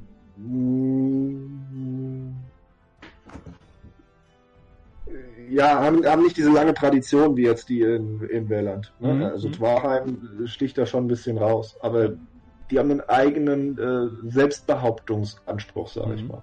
Ja, sind aber regional einfach super spannend, äh, um auch dann, wenn man als, als Spieler, als Spielleiter da irgendwas anlegen will, auch mal so darzustellen, okay, es gibt zwei verschiedene Arten von Zwerge, die auch anders auf die Spielergruppe vielleicht äh, wirken, äh, um diese, um das einfach mal ein bisschen rauszuarbeiten. Äh, dafür ist es ganz gut, dass die auch so nah beieinander liegen. Um, um, ja, ja. finde ich so, ne? Schau mal, ja, du, du bringst mir gerade einen relativ wichtigen Punkt nahe. Das ist der, mh, mm, wenn man seine Abenteurer erstellt, heißt es ja, na gut, äh, welche Rasse spielst du mhm, und wo kommst du her? Ja? Mhm. Äh, als Mensch hast du die Auswahl aus 20, 25 verschiedenen Kulturen mit Gas, ne, mit mehr oder weniger Tiefgang äh, und noch weitere Auffächerung. Aber das ist ein riesen Portfolio. Wenn es heißt, äh, spielst einen Halbling, kommst du aus dem Halfdal. Das war's. Halbling gibt es nur an einem Ort. Äh, ja. Wenn du Elfen spielst, kommst du aus einem Wald. Wo der letztlich liegt, ist relativ egal, weil die Elfen in sich abgeschottet leben, fast überall. Ja. Und hier hat man tatsächlich bei den Zwergen die Möglichkeit, beziehungsweise eigentlich sollte man sich ja wirklich fragen, ja, äh, ein Zwerg von wo eigentlich? Weil das sind ja wirklich komplett unterschiedliche Reiche, die auch unterschiedlich ticken. Mhm. Ja? Mhm. Und das ist einfach schön, hier eben nicht den klassischen Abziehzwerg zu haben, sondern auch tatsächlich verschiedene Reiche. Und man sagt, hier, schau mal, äh, äh, welchen Kontext möchtest du denn eigentlich mitnehmen? Ja, allein, dass es da verschiedene an Auswahl gibt, zeigt einfach schon, dass man sich da Gedanken gemacht hat, unterschiedliche Schwerpunkte zu setzen. Ja. Ja, ja und das dann halt auch natürlich relativ, ja, äh, runtergebrochen, ganz klar, das, das, das, äh, äh, genau, das äh, kann man da und da so ein bisschen erwarten. Ja. Ja, dementsprechend sind natürlich die Zwerge aus Dwarheim viel, viel, viel weltfremder äh, als zum Beispiel jetzt aus Maravot, ja. Genau. Weil die halt Kann auch, man vom ja, Allgemeinen her durchaus so bezeichnen. Selbst, selbst die, die in der, in der Binge, in der Zwergenstadt leben, haben viel mehr Be Berührungspunkte zu Verwandten, zu Freunden, die vielleicht irgendwo in Moravot rumziehen und dann wieder mal zurückkommen und, und, berichten und so weiter. Also da ist es dann ein offener Austausch viel mehr, ja. Ja, ja. das ist interessant, das ist interessant. Aber wir haben ja noch eine Fraktion, äh, jetzt auf, in, oder auf Westernesse, und das sind jetzt die Zwerge von Chrysea. Für mich sehen die jetzt wirklich aus wie so Griechen, die Wein trinken, sind halt kleiner. So ein bisschen Toga tragend, aber das wird es wahrscheinlich nicht sein, ne? Weintrinkende Putten. die Toga-Zwerge aus Chrysea. Ja, so, so läuft's. Das wäre ein bisschen äh, übertrieben. Ähm, um es gleich vorweg zu sagen, die Zwergengemeinschaft in Chrysea auf der Nyktoros-Halbinsel ist äh, deutlich kleiner und sicherlich nicht als eigenständiges Reich anzusprechen. Mhm. Äh, trotzdem haben sie eine gewisse eigene Stellung. Äh, die Nanoi, wie sie dort genannt werden, äh, betreiben Handel mit ihren menschlichen Nachbarn, haben eine größere Anzahl an Siedlungen dort und das Besondere, weshalb man sie einfach erwähnen kann, ist, dass sie eine ja, äh, Königin verehren, äh, sogenannte Merolta, bei der es sich um eine Menschenfrau handelt. Mhm. Ach Gott. Und der unterwerfen sie sich freiwillig. Sie teilen mit dieser ihr Lager, was dazu führt, dass es in der Gegend auch äh, zahlreiche Halbzwerge und Halbzwerginnen gibt. Ach. Das ist eine, so, so eine halb magische Verbindung und äh, sticht deswegen tatsächlich so völlig aus dem anderen, also aus dem klassischen Zwergenbild heraus und findet deswegen hier nochmal separat Erwähnung, weil es eben mal eine ganz andere Art ist, sich mit dieser zwergischen Kultur auseinanderzusetzen. Ja, das ist halt ein Kritikpunkt, äh, was ich ja mitgehört habe, was ich ein bisschen schade finde, ähm, dass so diese ganzen das ist ja alles, es ist ja alles nur rollenspieltechnischer Hintergrund. Das hat keinerlei Spiegelung in die Mechanik hinein. Ja. Das finde ich ein bisschen schade so, ja. Es macht keinen Unterschied, ob ich aus Escher komme oder aus Moravot, äh, im Endeffekt so. Und das finde ich ein bisschen schade. Das mag ich bei äh, DSA ganz gerne. Da ist das schon ein großer Unterschied, wo, je nachdem, wo du herkommst. Das wäre vielleicht bei Midgard auch nochmal was, ähm, vielleicht ein Erweiterungsbuch, ja, Je nachdem. Ich glaube, dass dafür der aktuelle gesellschaftliche Zeitgeist nicht der passende ist. Ja, das stimmt auch wieder. Gerade was, wenn es darum geht, äh, Unterschiede von Rassen, äh, von unterschiedlichen Gruppierungen herauszustellen, in, in der aktuellen Zeit tatsächlich schwierig umsetzbar. Ja, Wenn es um gelebte Diversität und solche Geschichten geht, ähm, ist.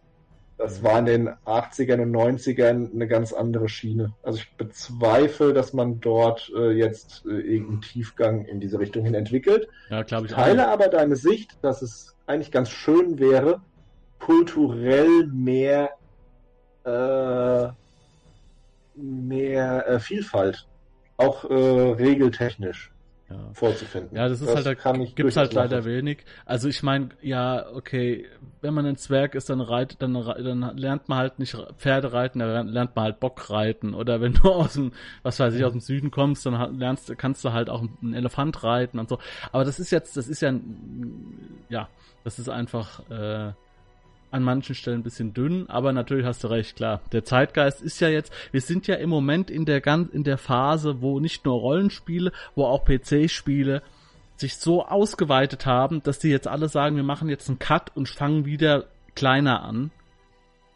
Ähm, fangen wieder da an, wo wir vor 20 Jahren die Leute abgeholt haben und wir sind immer breiter und breiter und breiter geworden und die Neuen kommen einfach nicht mehr mit. Also gehen wir, verschlanken wir so ein bisschen.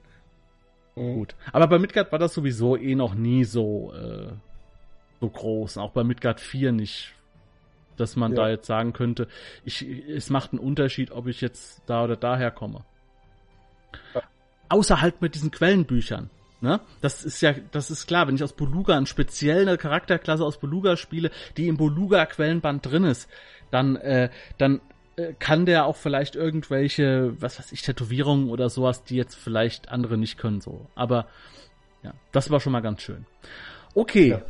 Ähm, nur um das mal anzureißen. Da, achso, also das heißt, da gibt's Halbzwerge, die, da kann man sich aber natürlich mit seinem, mit seinem Spielleiter dann natürlich viele Gedanken machen. Äh, dafür ist ja Midgard auch bekannt, dass es dann daran nicht zerbricht, wenn der Spielleiter dann äh, neue Dinge einführt, so ein bisschen. Ähm, Ja. Aber das sind noch regelrechte Zwerge. Und dann gibt's die Zwerge, die, die, die am weitesten weggelaufen sind vor dem Eis und sogar noch das Wasser überquert haben. Äh, Also die größten Feiglinge dementsprechend von den anderen Zwergen gar nicht mehr als Zwerge gesehen werden. Das trifft es äh, richtig gut. Äh, ich schieße gerade noch nach, weil ich es gerade nachgeschlagen habe. In dem Zwergenquellenbuch gibt es sogar Regeln für diese Halbzwerginnen, wenn du die spielen möchtest. Ja, Midgard 4 So, halt. aber äh, genau, du sprichst die Shimak an, die Zwerge, die es nicht übers Wasser, sondern auf anderen verschlungenen Wege äh, nach Nahuatl verschlagen hat. Mhm. Die haben sich tatsächlich doch sehr, sehr weit von der ursprünglichen zwergischen Art entfernt und äh, haben eine gewisse Schöngeistigkeit an den Tag gelegt, die in ihrer äh, spezifischen Ausformung tatsächlich, ich sag's mal ganz plakativ, ein bisschen an elfische Zwerge erinnert, äh, sodass äh, so der gestandene, äh, biertrinkende, Orkschädel spaltende Haut drauf äh, sicherlich verneinen würde, es bei den Shimak mit irgendwelchen äh, Zwergen zu tun zu haben. Ja. Genauere Informationen dazu findet ihr dann in der Folge zu Nahuatlan. Denn ähm, die Shimaks sind so weit entfernt von den Zwergen, äh, kulturell und so weiter, dass sie auch noch nicht mal im Zwergenquellenbuch zur M4 vorkommen. Gibt's ein eigenes Dokument dazu, zwei Seiten oder so. Weiß nicht, wo das herkommt, aus dem Gildenbrief, glaube ich. Äh, nee, das ist aus dem Nahuatlan-Quellenbuch. Das Oder noch aus viel, viel älter ist. Ach, oder aus dem Nahuatlan-Quellenbuch, genau. Ich weiß es nicht, ich habe ich hab nur diese zwei Seiten bekommen und wusste jetzt nicht den Ursprung. Ähm, genau, aber die haben jetzt so jetzt direkt mit diesen Zwergen nichts zu tun, werden wahrscheinlich auch belächelt. Jo. Kann ich jetzt sowieso äh, in der Retro Retrospektive nochmal hier ein Lanze brechen für, für die Feuerinseln, für Nauatlan und vor allem für die Inseln unter dem Westwind. Was da abgeht, das ist, das ist nicht mehr normal. Ich habe gedacht, ich drehe durch. Das ist ja fantastisch. Das war genau mein Thema. Schaut euch mal meine Folge, die habe ich auch selbst äh, also alleine gemacht. Dementsprechend ist sie auch kürzer und die ist aber auch nat natürlich nur anhand des Weltenbands-Artikels, äh, aber das ist der Wahnsinn. Das ist der Wahnsinn. Genau sowas, da habe ich ja, das ist genau die Scheiße, auf die ich Bock hab. Wenn du das alleine eingesprochen hast, sprichst du da mit dir selbst? Naja, so als Vortrag, so als Monolog. Aber du stellst dir nicht selbst Fragen. Nö, noch nicht. Also, ich warte noch mal, warte noch mal in zehn Jahren, fragst du mich das noch mal, dann gucken wir mal. Okay, alles klar. Ja, weißt du, wenn du die ganze Zeit so Videos aufnimmst und du redest ja die meiste Zeit eh nur mit dir selbst, da irgendwann das hinterlässt ja. Spuren, ja. Okay, alles klar. Ja, also das sind dann die Shimak. Okay. Ähm, Verbindungen, Berggnome, Halblinge gut, Berggnome sogar noch ein bisschen besser. Menschen auch in Ordnung. Die Menschen sind einfach zu schnell, sind zu hektisch, äh, sind viel zu unbedacht und sind alles kleine Kinder. Die einzigen, die, die, die auf Augenhöhe begegnen, sind natürlich dann die Elfen, die Elben. Und, und da ist es natürlich ein bisschen, ist schwierig, ne? Also das, ähm, die ja, Verbindung. Das ist der Punkt, den ich äh, am Anfang da angesprochen hatte. Ähm, historisch betrachtet, dass es damals in bei den Riesenkriegen mh, mm, zu mangelhafter Unterstützung kam aus Sicht mhm. der Zwerge. Äh, zum anderen sind aber auch einfach die Wesenszüge von Zwergen und Elfen dermaßen unterschiedlich, dass es da jetzt keine so große Schnittmenge gibt. Ja, ja was ich halt meinte, ist halt genau, dass dar darauf wollte ich ja hinaus, dass dieser Groll entstanden ist, bevor die Abspaltung in diese einzelnen kleinen Zwergenkönigreiche passiert ist dementsprechend ja. bei allen Zwergen verankert ist irgendwo ein Stück weit. In welcher Ausprägung, in welcher Stärke auch immer, aber es ist auf jeden Fall angelegt, sagen wir es mal so. Mhm. Ja, aber dadurch wissen wir jetzt aber auch, warum natürlich im Süden von Midgard weniger Zwerge sind oder gar keine. Äh, außer vielleicht Händler oder sonstige oder Exoten, aber da werdet ihr fast keine Zwerge finden, schon gar keine größeren Siedlungen. Ähm, ja. Selbst in Kantaipan, was ja ein riesiges äh, Land mit einem riesigen Quellenbuch ist, mit riesigen Gebirgen, gibt es keine Zwerge. Also für das Adlivun und Erlikul-Gebirge, das sich von Nord nach Süd äh, über Sirau erstreckt, äh, wird schon erwähnt, dass es einzelne Zwergensiedlungen gibt. Aber die haben für sich betrachtet jetzt keine besondere Bedeutung mhm. erlangt. So ja, dass ja, wenn da mal 100 es Zwerge leben. Typische Andeutung, dass man sie äh, dort durchaus auch mal in ein Abenteuer einbauen kann. Ne?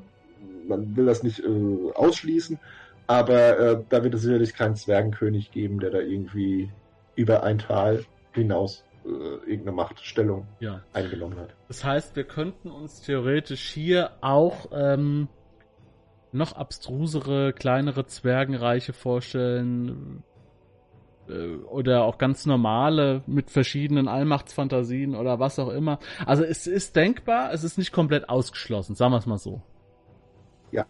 Weil äh, du ja sagst, dass die Zwerge die ältesten waren. Ähm, ja. Und äh, ja, da weiß man halt auch nicht, was ist passiert. Ne? Vor dem, was war denn so genau vor dem äh, großen Krieg und so weiter und so fort? Äh, wie weit sind die ganzen Zwerge nach Süden gewandert, haben da Zivilisationen gegründet und und und. Na gut. Vergessene Expeditionen, ne? Vergessene zwergische Expeditionen finde ich mal spannend. Mhm. Ja, die in Kantaipan da irgendwo lebt oder so. Und die, die, und, vor allem es erwartet ja auch keiner. Welcher Spieler erwartet das? Vor allem, wenn man mit, mit, mit Spielern spielt, die jetzt schon 30 Jahre Midgard spielen. Wer erwartet das dann auf einmal? Ja? Okay. Ja. Wir wollen ja auch die Jungen ranziehen. Okay, wie sieht's aus? Hast du noch irgendwas über Wüstenzwerge, die ganz neu sind oder so? Ähm... Oder Unterwasserzwerge, finde ich auch interessant.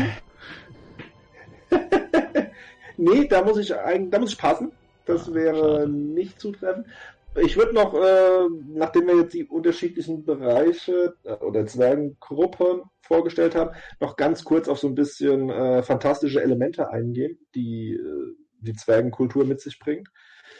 Das sind zum einen natürlich mächtige magische Artefakte, Schmiedekunst, ähm, das, was die Taumaturgie äh, in Midgard, also die Fähigkeit, Magie in Gegenstände zu bannen. Ich glaube, da macht niemand den Zwergen was vor. Mhm. Das ist das Volk, das diese Kunst sicherlich mindestens in Wahrheim absolut perfektioniert hat. Ähm, ja. Eine ganz schöne äh, Art der Zauberei, eine, eine, Spielart der Zauberei sind die Runenmeister, die man äh, im Mysterium als neue äh, Abenteuerfigur äh, Abenteurertyp äh, vorgestellt hat, mhm. die sehr eng mit dem Götterglauben äh, es schaffen, Zauberei situationsbedingt in Gegenstände zu raunen, äh, magischen Geraune, sodass dann, wenn eine bestimmte Situation eintritt, dann auch die Wirkung, die zauberhafte, hervorgerufen wird. Ja. Man kann so einen Runenmeister in deinem Buch, das du geschrieben hast, in äh, dem Narrenkönig Wahre Helden, ähm, da ist zum Beispiel auch ein sehr prominenter Runenmeister unterwegs, der mit den genau. Spielern äh, interagiert. Ähm, und äh, ja, der vor allem halt auch, äh, der auch hintergrundtechnisch halt auch sehr interessant ausgearbeitet ist. Äh, natürlich anhand deines ganzen Wissens, das du hast, hast du natürlich voll da reinfließen lassen. Ne? Ja, macht ja Sinn. Ja, also. klar. Aber würde ich jetzt mal erwähnt haben. Genau. Ja, das ist jetzt, während du das gesagt hast, fällt mir das jetzt gerade auch wie die Schuppen von die Augen, von den Augen. Natürlich, für mich ist es vollkommen klar, dass Zwerge äh, Runenschrift oder Runen haben, dass die magische äh, Artefakte, dass die Schmieden haben, die so groß sind wie Industriehallen, keine Ahnung äh, dass die alle möglichen Mechaniken haben, also Steampunk kann man da ja reinpressen ohne Ende, ja. Ähm, auch Feinmechanik äh, und, und so weiter. Jetzt hier auch äh, in meinem, äh, in dem Abenteuer, was ich ja jetzt gerade leite, in der Runenklinge, äh, dass da Bücher magisch versteinert werden und so weiter und so fort. Also das ist ja sehr unglaublich, was man da alles machen kann.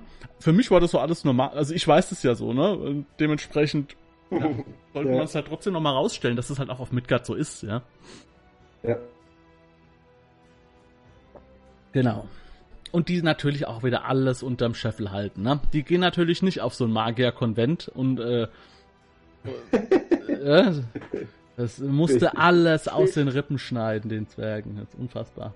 Ja, und das sind mächtige Rippen. Naja. Ja, natürlich äh, große Beziehungen zu, zu, zu Drachen wie es auch äh, vom Vorbild her, von, äh, vom Hobbit herkommt, ähm, meistens ja. sehr negative Beziehungen. Dass du jetzt sagst, dass aber die, dass die Intelligenz der Drache, die Weisheit des Drachen äh, anerkannt wird unter Umständen, finde ich auch interessant. Habe ich auch noch nicht so gehört. Ähm, dementsprechend ist eine Jagd nach Drachen immer ein schönes Thema, ein schönes Motiv. Später. Jo. Wie sieht's aus? Ja, also ich würde sagen, wir haben soweit alle. Nee, wir haben noch nicht alle Punkte durch. Ich bin schon, äh, also inhaltlich würde ich sagen schon. Ich möchte aber gerne noch auf ein ganz, ganz besonderes Abenteuer hinweisen, nämlich Melzinder, das 2012 erschienen ist, äh, aus der Feder von Gerd Hupperich, der auch das Zwergenquellenbuch geschrieben hat. Das ist ein absolut empfehlenswertes Abenteuer, wenn man die zwergische Kultur der Zwerge Albas ähm, mal richtig intensiv erleben möchte. Mhm. Ich habe das jetzt schon mehrmals in meinen Gruppen gespielt und ich muss sagen, es hat jedes Mal, gerade unter den Spielern, die auch schon sehr festgefügte äh, Bilder von Zwergen hatten, nochmal zu so einem richtigen Aha-Effekt geführt.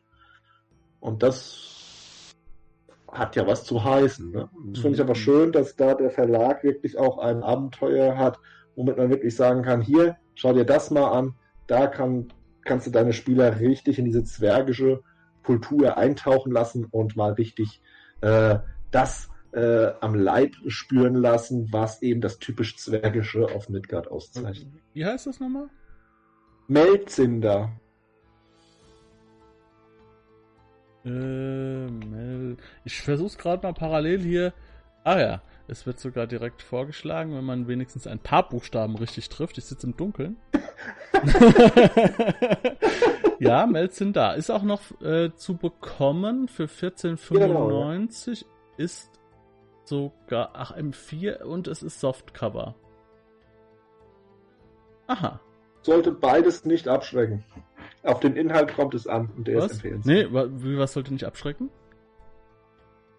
Äh, dass es noch M4 ist. Ach so! Dann kann ja. das Abenteuer auch problemlos noch nach der neuen äh, M5-Version ja, ja, ja, ja, ja, ja, ja. Das heißt ja, für mich ist das schon so ein, ein, ein äh, äh, gelebtes Wissen.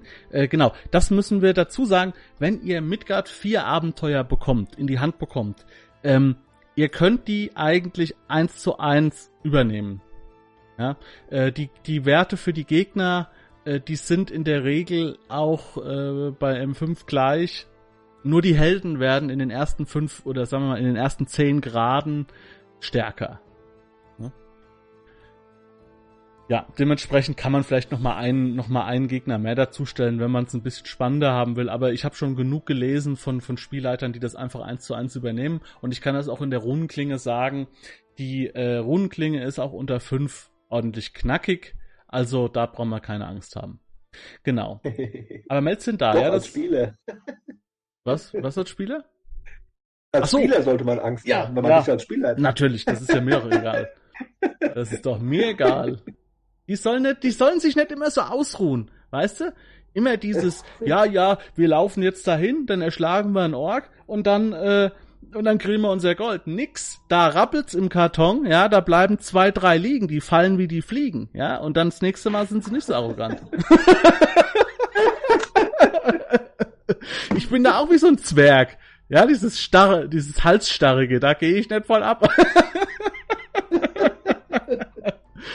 ah, herrlich. Okay, ja, genau. Und äh, das ist dann unser Fazit, ne? Also der Deutsche und der Zwerg haben halt auch viele so, wenn man so sagt, ne, das mit dem Bier und das mit dem Handwerk, ähm, ein bisschen dieses, der, der, der Deutsche plant ja auch so viel, dementsprechend ist er nicht so spontan.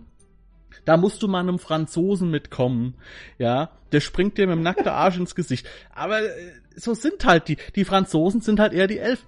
Das ist so. Wenn ich jetzt überlege, das sind die Elben. Die Franzosen, die, die nehmen sich Wenn für alles so. Erklärst, ja, dass kommt Baguette ja. eigentlich Lembasbrot ist, dann breche ich ja aber ab. Nicht, nicht Baguette, diese, wie heißt das, Bisset. Diese Bisset-Ding. ja. Die, guck mal, die, die, die, die Franzosen, ganz, ganz stark, was jetzt das Thema äh, Gestaltung angeht, grafisches, ja, dieses, diese Schönheit ist ja ein Thema bei den Franzosen, ja. Ähm, dann das Lembasbrot natürlich. Die nehmen sich für alles viel Zeit. und, und ähm, hast du jemanden, der mit dir die Elfen macht? Äh, nee. Oh, schade. Nee, ich nee. möchte, dass du eine Elfenfolge machst. ja, warte mal, ich hatte noch einen Punkt. Ich hatte noch, ach genau, genau. Die El Elben sind ja auch, äh, sind ja auch gute Krieger. Ja? Äh, gut.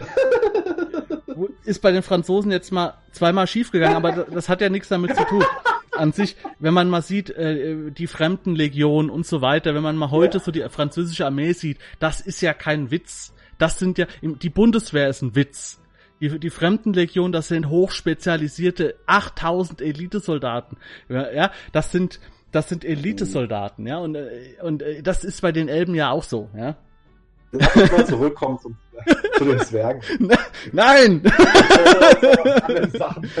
ich bin jetzt da. Äh, und da bleibe ich jetzt auch. ja, gut. Aber es passt einfach. Es passt einfach. Ja. So. Okay. Jo, das waren die Zwerge. Ähm, für mich äh, im Fantasy-Kontext, im Rollenspiel-Kontext, äh, also ganz wichtig, also ich, ich finde, das ist, mit den Elben freunde, freunde ich mich jetzt so langsam an. Ja, ich habe die früher komplett abgelehnt und so weiter, aber die Zwerge waren immer so eine Liebe so. Also da, ja, auch auf Midgard 100 Prozent äh, tolles Volk. Und ähm, ja, es tropft halt auch wieder Herr der Ringe raus. Das muss man einfach sagen. Ne? Ja. Okay, also Thomas, äh, jetzt haben wir aber alles, oder? Ja, ich möchte abschließend noch sagen, es war äh, sicherlich eine der humorigsten Aufnahmen mit dir. ich habe hier Tränen gelacht. Das, äh, da muss man auch erstmal schauen. Das ist nicht schlecht. ja, es läuft doch. So muss es sein. Ja, danke. wie, wie war das bei ich, ich, mit dem Geoffrey Chaucer oder was, ich bin die ganze Woche hier. Ne? Ja. Das, ich, ich, weiß nicht mehr, Ritter aus Leidenschaft oder so heißt das. Ritter aus Leidenschaft, ja. Das, ja. Musste ich immer dran denken. Jo, okay, Thomas, ich danke dir. Ich habe auch viel gelacht ähm, und äh, viel gelernt, auch viel mitgenommen, dass äh, unter der Oberfläche der Zwerge auf Midgard natürlich noch, noch viel, viel mehr steckt. Leider im Moment ein wenig verschüttet und verschlossen, wie die zwergische Kultur halt so ist im Midgard 4. Ähm, und ich kann leider oder muss ich den Zuhörern sagen, ihr werdet vermutlich entweder lange warten auf ein M4-Buch oder viel Geld dafür bezahlen. Also äh, das ist leider äh, ist leider im Moment nicht so leicht zur Verfügung. Aber in der Welt gibt es auf jeden Fall ordentlich äh, Material schon mal, äh, mit dem man ein bisschen was machen kann. Und halt in vielen Abenteuern wird auch einiges über Zwerge nochmal ein bisschen ausgebreitet. Hoffen wir mal, dass es jetzt bald mal einen Ruck gibt und mal, ähm, mal was passiert, dass WLAN kommt, dass Escher kommt, dass die Zwerge wieder zurückkommen. Und dann wären wir glücklich, oder? Ich teile deine Ansicht voll und ganz. ja, wäre schön, wenn das jetzt hier 2021 wird das Jahr von Midgard. Die Welt ist sehr gut gelaufen. Bestiarium ist auch, äh, soweit ich weiß, ganz gut angekommen und so weiter. Das heißt, im nächsten Jahr wird's ich da, ich bin mir ganz sicher, da wird's knallen. okay. Dann danke ich dir, dass du dabei warst in den ganzen Folgen. Äh, immer top vorbereitet, immer äh, immer den roten Faden behalten, auch wenn ich dann mal ausgeschert bin, wie so ein, äh, wie so ein Kriegsbock. Und ähm, Jo, hat sich auf jeden Fall gelohnt. Ich gehe davon aus, dass wir auch noch äh, weitere Dinge dann zusammen aufnehmen werden, denn ich habe nämlich überlegt, na, das sage ich dir mal, das sage ich dir nach der Aufnahme. ähm, jo, dementsprechend danke ich dir Ihr findet alle weiteren Informationen unter dem Video in der Infobox. Da lasst ihr auch dann gleich nochmal ein Like da und ein Abo. Und wir sehen uns beim nächsten Mal wieder. Macht's gut, Thomas. Macht's gut, Leute. Und ciao. Alles klar. Tschüss. Wenn du Lust hast, neue Abenteuer mit deiner Gruppe zu erleben, dann schau unbedingt mal in meinen Webshop www.dance-abenteuerwelt.de Bücher, Abenteuer und Battlemaps für das Online-Spielen. Ich habe für dich in meinem Webshop das Abenteuerpaket Orient gratis zur Verfügung gestellt. Das Abenteuerpaket zu meinem Midgard Let's Play Das Herz einer Prinzessin enthält über 50 Handouts und Grafiken. 7 Battle Maps und über 150 orientalische Münzen, die du in dein Roll20 oder in einen anderen virtuellen Spieltisch einbinden kannst. Link zu den Angeboten in der Beschreibung.